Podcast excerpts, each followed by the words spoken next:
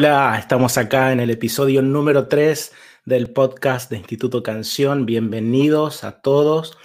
Y en esta oportunidad tenemos un tema muy importante. Hicimos una pregunta en nuestras redes sociales y es, ¿a los músicos nos cuesta orar? Una de las respuestas dice, yo creo que a muchos sí, porque se enfocan en la técnica y no tanto en lo espiritual. Otra respuesta dice, demasiado les cuesta. Hoy en día la gran mayoría de los músicos son jóvenes. Me llamó la atención esto, ¿no? Porque es como, eh, como que, claro, los jóvenes quizás dedicamos tiempo, digo los jóvenes, fíjate, me, Javi, me estoy incluyendo como, joven. Acá sabemos que Marce es la joven de la mesa, ¿no? claro. No, somos jóvenes, somos jóvenes de espíritu. Venga. Y bueno, eh, otra que dice que muchas veces tal vez si solo dan shows y no tienen al espíritu en su vida fuerte, ¿no? Como que, como que hay una parte quizás de, entretenimiento con respecto a, los músicos y eso se refleja en esa respuesta. Leo, leo un par más y después conversamos. Eh, se han perdido hábitos de oración y de devocionales por darle prioridad a ensambles y ensayos. Interesante esto, muy interesante. Y otra respuesta dice, sí, cuando ponemos por encima la parte musical y no lo espiritual. Muchas respuestas tienen ese, ese tinte de que si nos enfocamos mucho en lo técnico, en los ensayos, en, la parte musical, descuidamos esto otro de la oración. Eh, ¿Qué piensan ustedes? A ver. Primero las damas. Vale, yo, yo, pienso que la presión en, eh, en, la exigencia musical sí es real y los equipos de alabanza eh, sienten esa presión de que todo salga perfecto, que todo salga bello, pero sí nos distrae el hecho de, no que si lo hacemos no, no oramos, pero sí nos enfocamos muchas veces en lo técnico y olvidamos eh, de dónde viene la fuente, ¿verdad? Porque puede sonar muy lindo, puede estar perfecto eh, o puede que no salga tan bien, pero la esencia que es el respaldo de Dios y que la gente se conecte con, el Señor, que esa es nuestra labor, eh, debe cumplirse, salga perfecto o no. Entonces pienso que la oración es, es la fuente, la oración es la guía si, no buscamos de manera individual o de manera colectiva, ¿verdad? Esa, esa guía, pues vamos a, vamos a hacer, es un, es un acto musical, ¿verdad? pienso yo. ¿Y, no crees que eso es algo que sabemos? O sea, yo creo que la mayoría de los músicos sabe esto, ¿no? Pero por, alguna, por algún motivo hay como una, una, mala fama que tenemos los músicos y es de no dedicar tiempo a esto que vos decías que es tan importante. Eh, no sé, Javi, ¿qué pensás vos? La, oración eh, está catalogada como una de las disciplinas espirituales, ¿no? Y yo siento que a, todo, lo que todo lo que tiene un tinte de disciplina, generalmente pensamos que va a costar, que mm. una dinámica que, que, requiere esfuerzo, que requiere... Pero yo, yo tengo una, una historia eh, que creo que vale la pena eh, mencionar acá. Tengo un amigo que le llevó de regalo un iPad a su papá, de regalo, un iPad, ¿no? Entonces, el, el, el, el, papá estaba feliz por recibir el regalo, pero no entendía, no tenía la más pálida idea de lo que era eso. Entonces, mi amigo trataba de explicarle, mira, papá, eh, este iPad eh, sirve para pasar fotos y mira cómo se ven las fotos y le enseñó un programa de fotos que podía pasar las mil y tantas fotos que él podía, que él podía tener capturadas o, tenía, tenía, o las tenía en digital. Y el papá se clavó con el tema de las fotos. Al año, mi amigo va a visitarle a su papá y le dice, ¿qué tal con el iPad? ¿Qué tal, papá? ¿Cómo te fue con el tema del iPad? Bla, bla, bla. Y el papá dice, es el mejor portarretrato que me regalaron en la vida. Y, y, el iPad estaba junto con todas las fotos. el iPad estaba junto con todos los portarretratos de la casa y el iPad pasando fotos. O sea, un año pasando fotos. Entonces, mi amigo le dice, papá, es que el iPad sirve para que puedas, no sé, eh, potencializar tu, tu, tiempo. ¿Cómo me, me, dijiste esa palabra recién? Eh, eh, optimizar, potenciar. tu tiempo, mira, te puedo ayudar a hacer esto, esto, esto. Y le enseña otros programas y el papá le dice, mira, que la verdad que yo no conocía eso.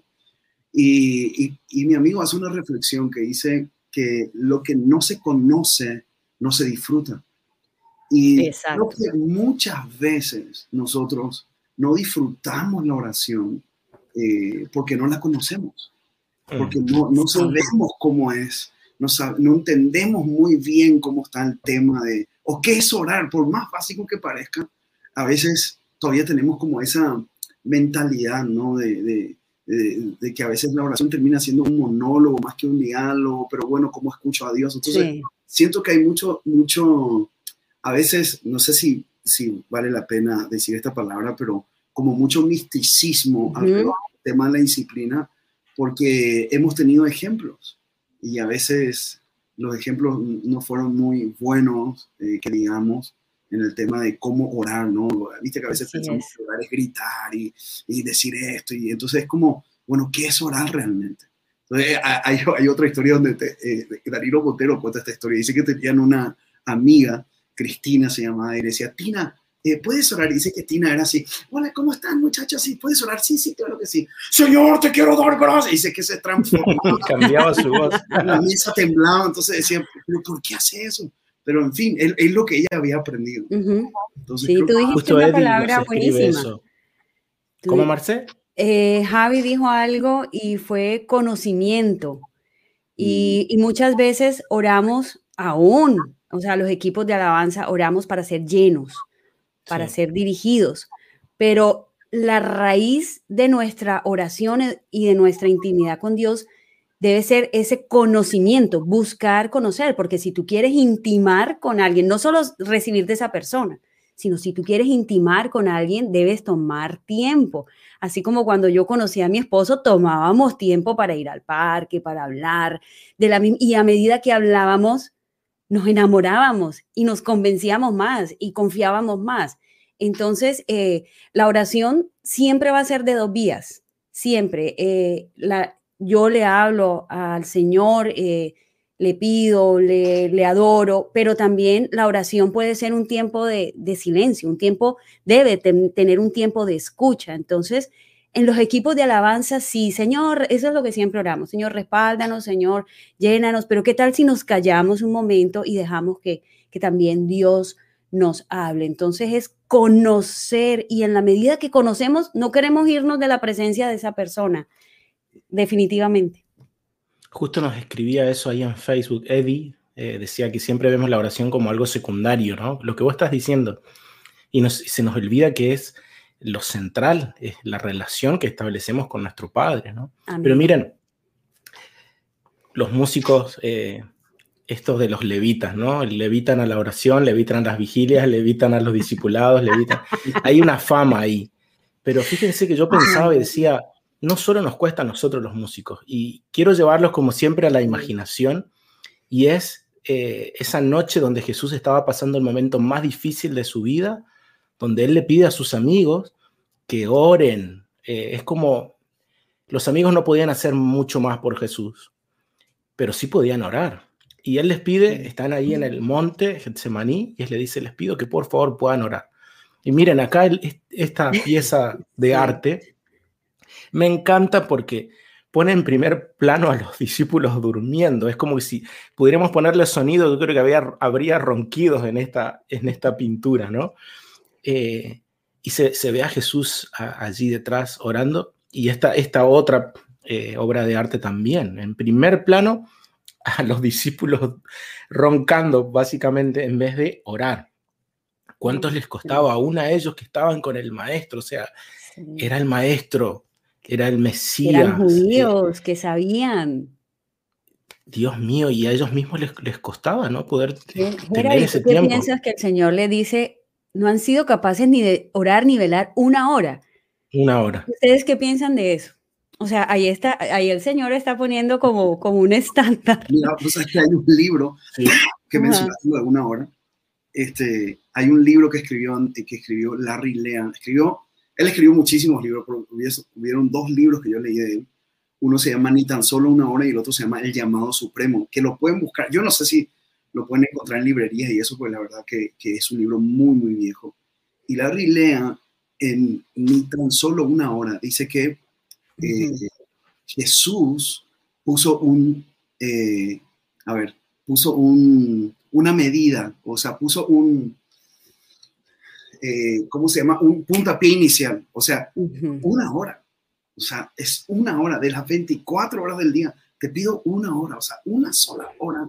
No pudiste estar conmigo. Entonces, él dice que Jesús pone como un estándar mínimo. O sea, él dice, ¿por qué dice ni una hora? ¿Por qué no dice 15 minutos, 20 minutos? O sea, una hora.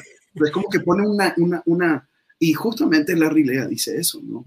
Pero si lo, sí. Javi, si lo llevamos a la realidad, a muchos nos cuesta, eh, digamos, orar una hora, estar con el Señor, escuchar al Señor, andar con Él, eh, meditando, porque, pues bueno, mi primera energía va a ser para Él, defino yo, yo lo decido y mi primer pensamiento va a ser Él, ¿verdad? Pero, pero ese estándar es real, o sea, o es, es alcanzable, es como decir, el estándar de una hora con con mi novio, mi novia, mi, esposo de una hora es real, yo creo que sobrepasa. O una hora en Netflix.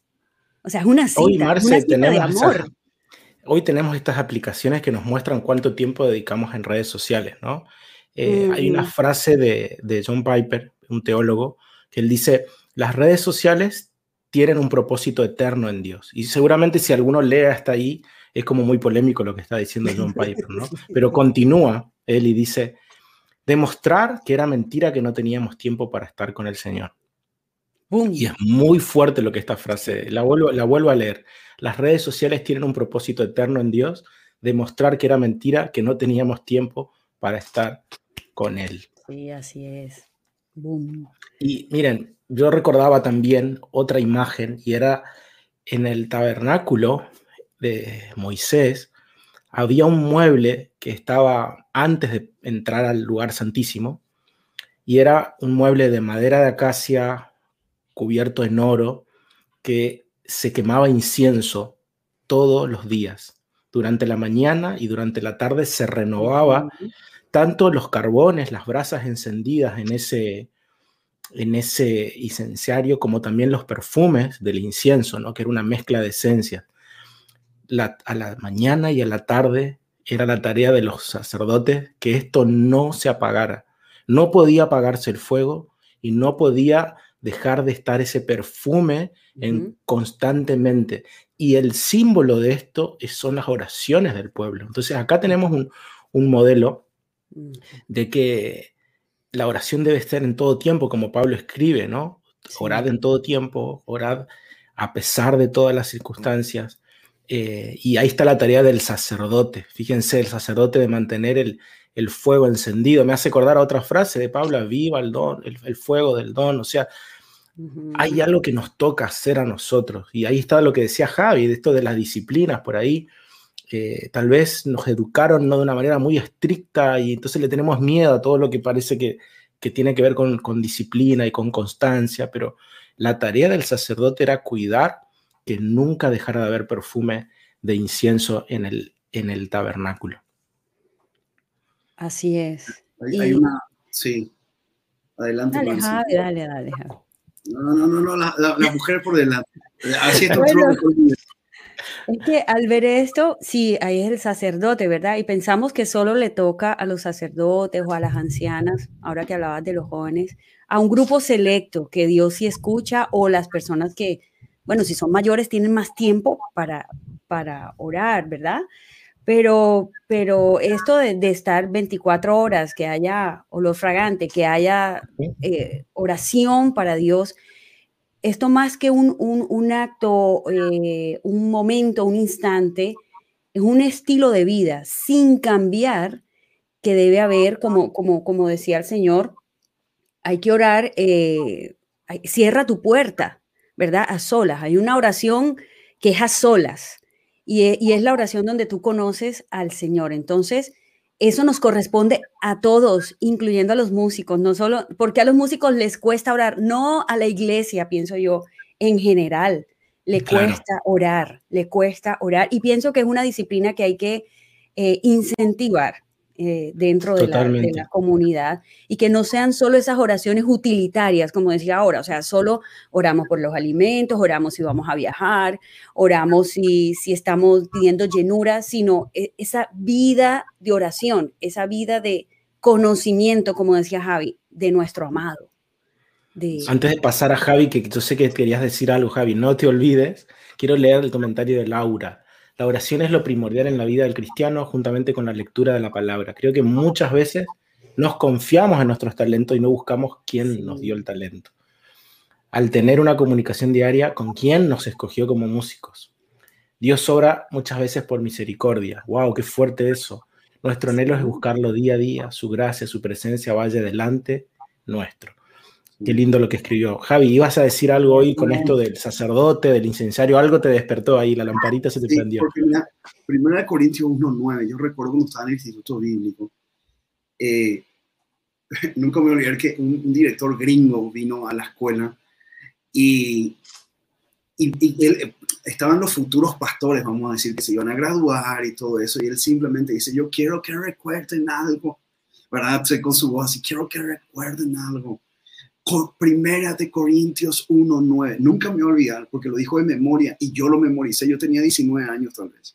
Y él dijo, antes de tu llamado a ser pastor, antes de tu llamado a, a pastorear una iglesia local, antes de tu llamado a misionar, antes, y empezó él acerca, a hablar del llamado. Dijo, hay un llamado, que ese es tu llamado primordial.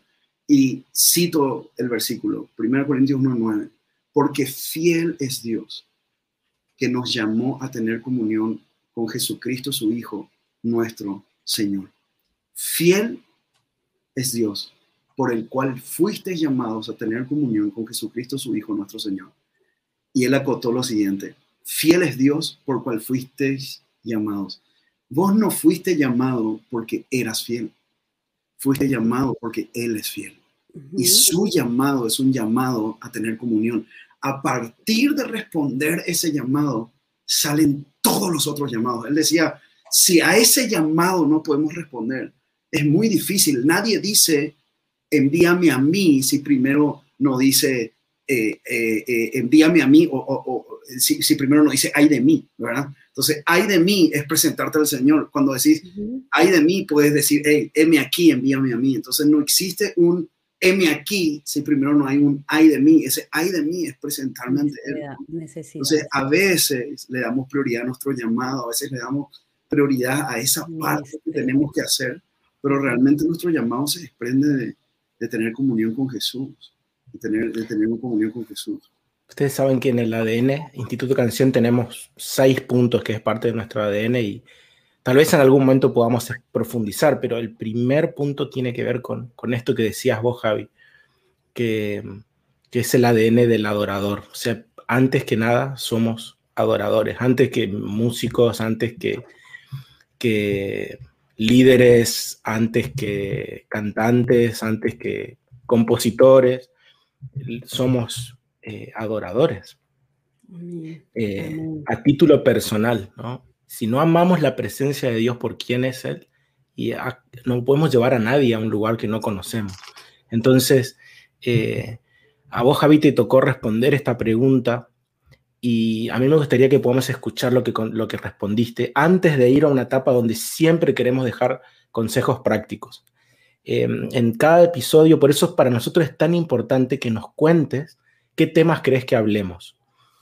Todos estos temas que estamos hablando son ya preguntas que nos venían llegando a las redes sociales y, por eso diseñamos de esta manera, pero queremos seguir hablando de temas que son relevantes. Así que, por favor, escribinos ahí en Facebook, en Instagram, eh, en los comentarios ahora en YouTube, en el chat, de qué temas te interesaría que hablemos. Y nosotros vamos a tomar nota de esto para poder en futuros episodios hablar de eso. Ahí está, para que todos recordemos del ADN de Instituto Canción, somos adoradores a título personal amamos la presencia de Dios. No podemos llevar a otros a un lugar que no conocemos personalmente. Ese es el primer punto del ADN del Instituto Canción. Y qué bueno que estamos hablando de esto. Antes de ir a esta etapa donde vamos a dejarte consejos para poder cultivar esta rutina de, oración y la constancia en la oración, vamos a escuchar a Javi lo que respondió a esta pregunta que nos llegó de a los músicos, ¿nos cuesta orar? Ahí te escuchamos, Javi. Fueron los discípulos los que dijeron a Jesús, enséñanos a orar. No le pidieron, enséñanos a hacer milagros, le pidieron, enséñanos a orar. Creo que pudieron ver que todo lo que ocurría en el ministerio de Jesús era una consecuencia directa de su relación con Dios a través de la oración. De este modelo podemos aprender. La oración no llega a la vida de un discípulo por obligación, llega por inspiración. Nuestra vida de oración debería contagiar a otros. Deberíamos antojar a otros a mejorar su relación con Dios. Quizás podríamos empezar con establecer jornadas donde aprendamos el poder que existe en la oración. Como lo dijo Charles Finney, la oración no tiene poder por quien la está orando, sino por quien la está escuchando.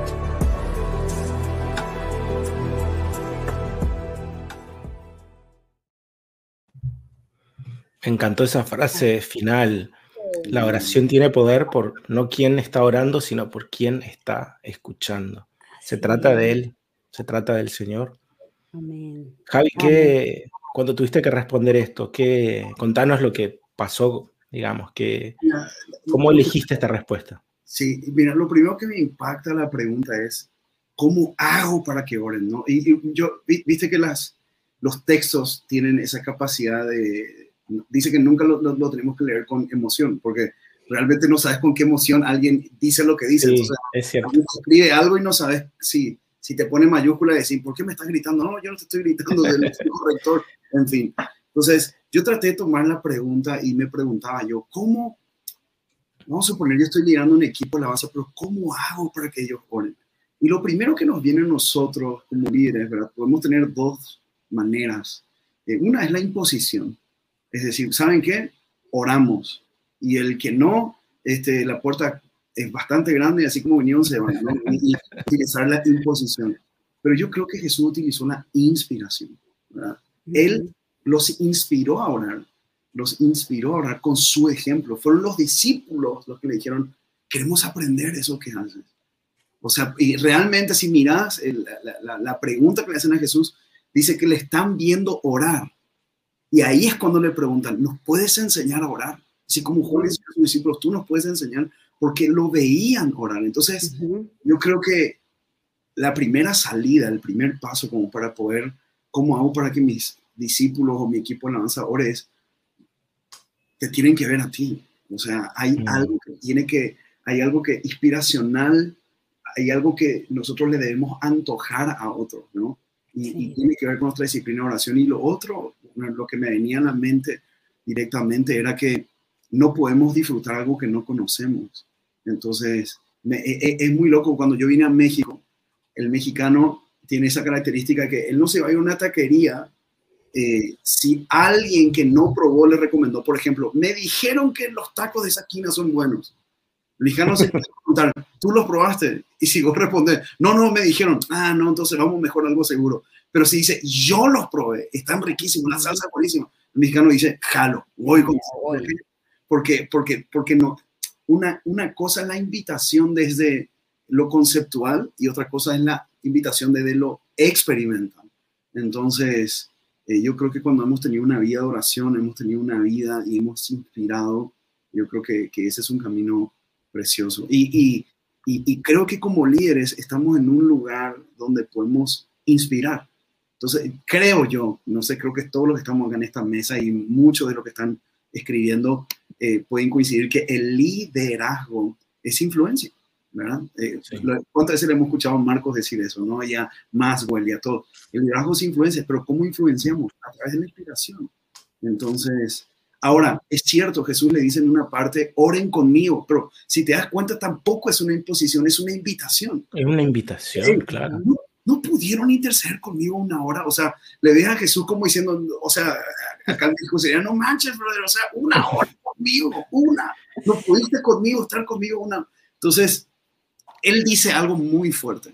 Dice, la, el espíritu está dispuesto. Hmm. La carne es débil. No sé si escuchaste esa frase que dice, a veces gana el espíritu, a veces gana la carne, es cierto. Depende de a quién alimentes, más es lo que va a terminar ganando, ¿no? Y yo creo que la y justo que hablaste de los tacos, a mí me, empezaste a dar hambre, Javi, mira. Quiero alimentar mi carne.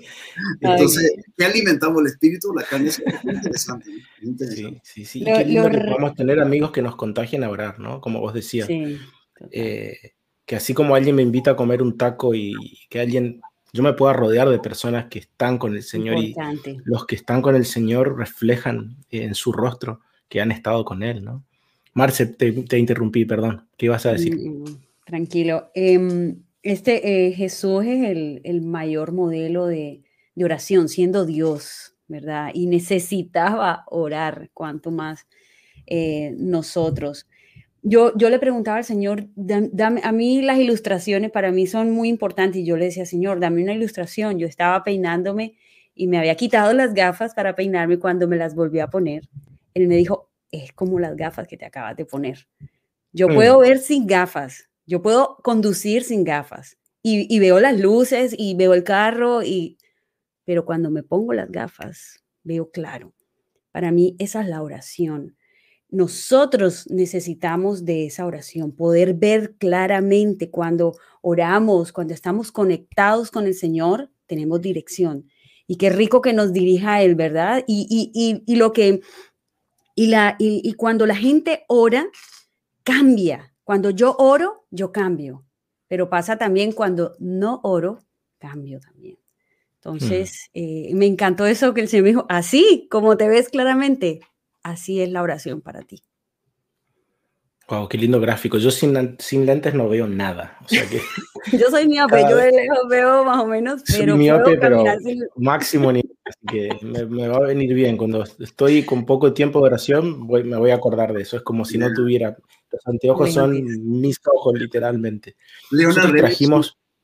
¿Cómo? Venga, venga. Leona Reonigil dice algo muy interesante, algo que va con lo que dice Marce. Es, él fue un hombre de oración ya escribió un libro que se llama ¿Por qué no llega el avivamiento? Y literalmente eh, él habla acerca de la importancia de la oración. Él dice que, eh, dice que el que ora deja de pecar y el que deja de orar comienza a pecar, ¿verdad? Entonces, el que ora deja de pecar, pero el que peca deja de orar. Entonces es como un círculo vicioso y esa frase es muy interesante. Sí, sí. Qué fuerte. Leonard, ¿cuánto, Javi? Me, me interesa para leerlo después. Leonard, ahí no te, no te escuchamos. Estás muteado. Puedes poner por qué no llega el aviamiento y escribir Leonard y te va a llegar el, vas a ver el libro. Es un libro que muy cortito y siempre que charlamos Javi me llevo tarea de leer libros, siempre después de charlar con, contigo. Les contaba que quisimos hacer, gracias ahí a Anderson, Carla, Edwin, hay un equipo detrás que, que, que siempre está ahí pendiente y queríamos hablar nosotros para dejarles a todos ustedes un, un, ejemplo gráfico de cómo cultivar la oración y es, le llamamos la oración expansiva.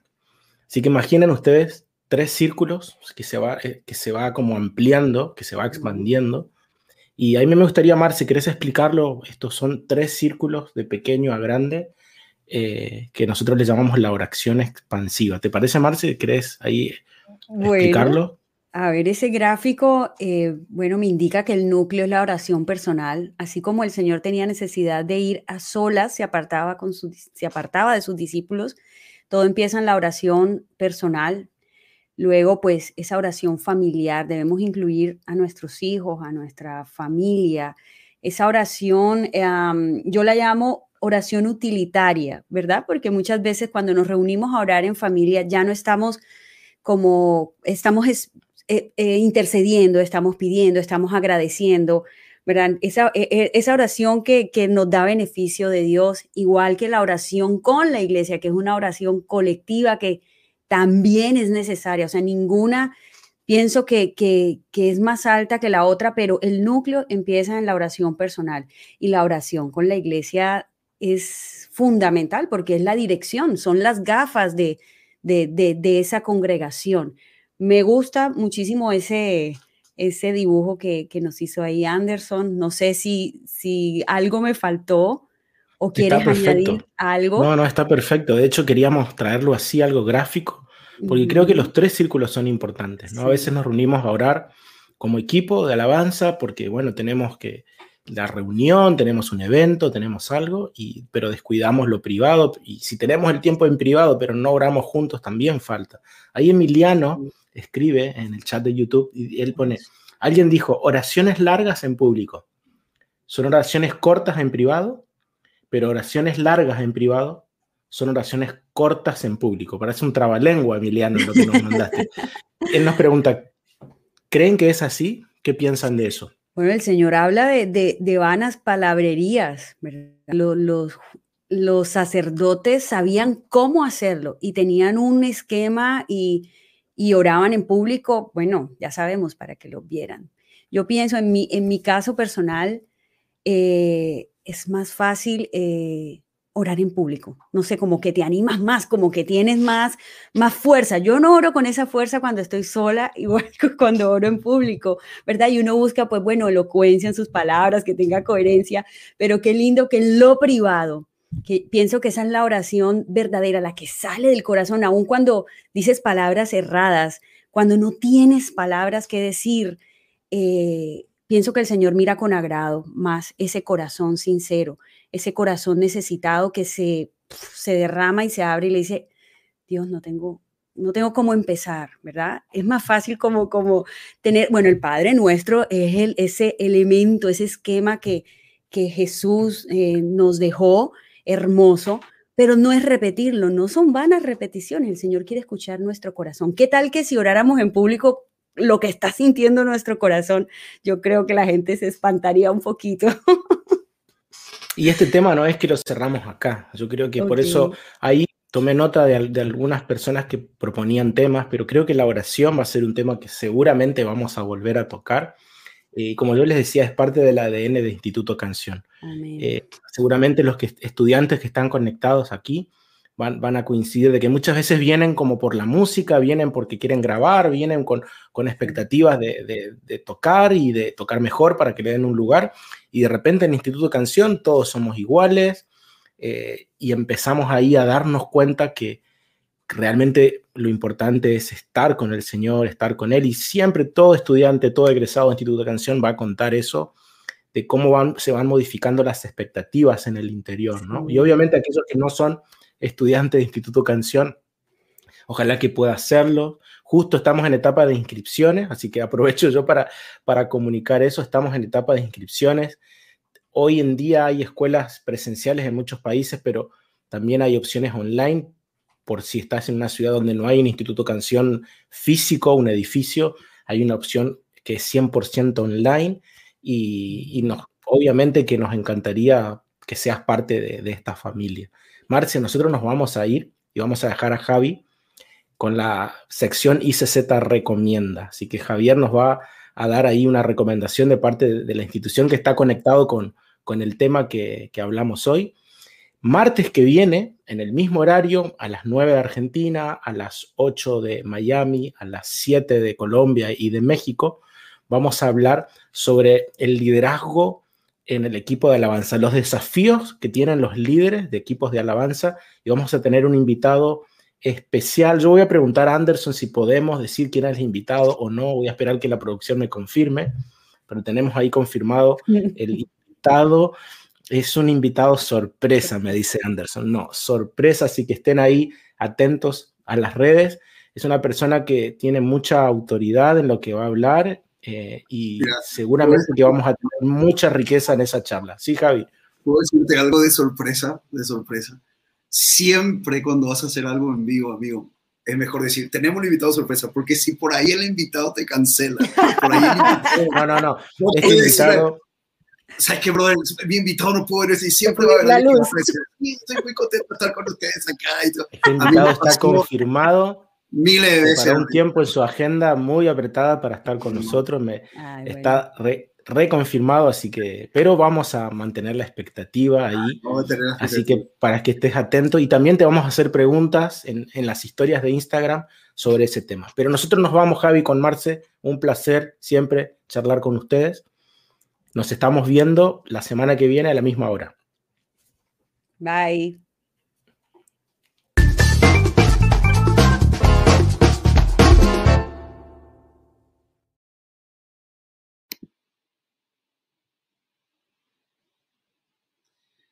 Amigos, un episodio más de nuestro podcast y antes de empezar con las recomendaciones que ahí están, que específicamente dice música instrumental, quiero como poner en contexto la recomendación de hoy. Voy a sacar los, como dijo Marce, estos anteojos, ¿verdad? Para...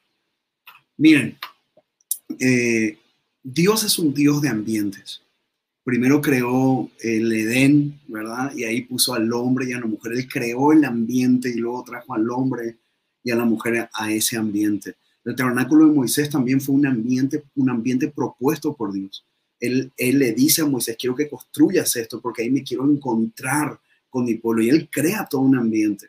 Y yo creo que David lo entendió. El tabernáculo de David, siempre digo, el tabernáculo de Moisés nace como un pedido de Dios a Moisés, pero el tabernáculo de David es como un deseo de David para Dios. Y David crea todo un ambiente para que el pueblo en sí pueda intimar con Dios. Entonces, eso está en nuestro ADN. Nosotros también creamos ambientes. Si no, pregúntenle a un papá, a una mamá recién embarazado, el niño está por nacer, ellos están creando el ambiente, pintando el cuarto, comprando las cosas, el Moisés, todos los detalles. ¿Por qué? Porque está en nuestro ADN crear ambiente. Entonces, lo que queremos proponerte, queremos sugerirte, es que puedas crear un ambiente puedas, eh, puedas, puedas, ya puede ser un horario en tu casa, puede ser un lugar en tu casa, puede ser, pero puedas hacer de ese ambiente algo agradable para poder tener una plática, una charla con Dios. Y algo que algunos de los que estamos acá practicamos tiene que ver con esto, poner música. No como que la música, eh, sin música, eh, no, sin música no, no se ora, no, al contrario, al contrario. La música es una herramienta, siempre digo, lo que nos mete a la presencia de Dios es la sangre de Cristo. Eso dice Hebreos 10, 19. Pero la música es la actitud con la cual entramos. Siempre digo que la música es una herramienta que nos ayuda a tener una actitud correcta para poder entrar a su presencia. El medio por el cual entramos es su sangre. Pero la actitud tiene que, la música nos ayuda para eso. Y aquí hay tres eh, discos, tres materiales que te pueden ayudar. El primer material es de Heaven Instrumental. Es un, es un es un disco totalmente instrumental con canciones súper conocidas que si tenés 30 años para arriba te van a ser exageradamente conocidas, ¿verdad? Pero está dirigido por Emanuel Espinosa, entonces te puedes dar una vuelta, puedes buscar eso, es completamente instrumental y eso eh, te va a ayudar un poquitito a quietar. Yo preparé un versículo para esto, este, es un versículo que está en el Salmo 40, creo que era Salmo 40, a ver, déjenme ver exactamente, Salmo 46, versículo 10. Quédense quietos y sepan que yo soy Dios. Esto nos va a ayudar a quietar un poquitito nuestra alma y estar ahí. Hay otro, otro material que es el material que está ahí, a ver si me ayudan. Casa de oración, seguramente lo conoces, es solamente piano. Yo utilizo mucho este material para orar eh, y es, bueno, la mayoría de las canciones son del equipo Toma tu lugar y, y, y realmente escuchar ese piano, ¿verdad? Que lo toca el colo y uno puede estar ahí eh, escuchando esa música y eso te lleva a como a tener un tiempo de quietud y prepara el ambiente para que puedas tener un encuentro con Dios. Y el otro material súper recomendado es ya casi como un género musical, el soaking. Quiero hablar un poquitito del soaking. Soaking quiere decir como remojarse. Y en este caso, este material, soaking in his presence, ¿verdad? Eh, e, este material, específicamente este material, eh,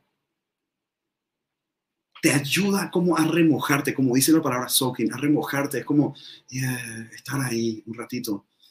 Señor, gracias, estoy acá. Es como que apagas otras voces y simplemente disfrutas de ese ambiente para poder conectarte con Dios, para ir más profundo. Siempre digo, el camino a la presencia de Dios está abierto, pero tu actitud va a determinar cuán profundo quieres ir.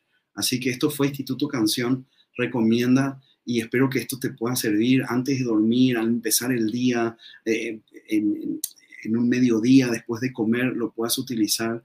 Eh, nosotros, muchos de los que estamos aquí lo hacemos y la verdad, nuestro, nuestro tiempo de oración ha sido precioso. Así que que el Señor te bendiga Nos vemos el martes que viene. Invita a más personas y esto se queda grabado más adelante. Lo puedes compartir con más personas. Que Dios te bendiga y gracias.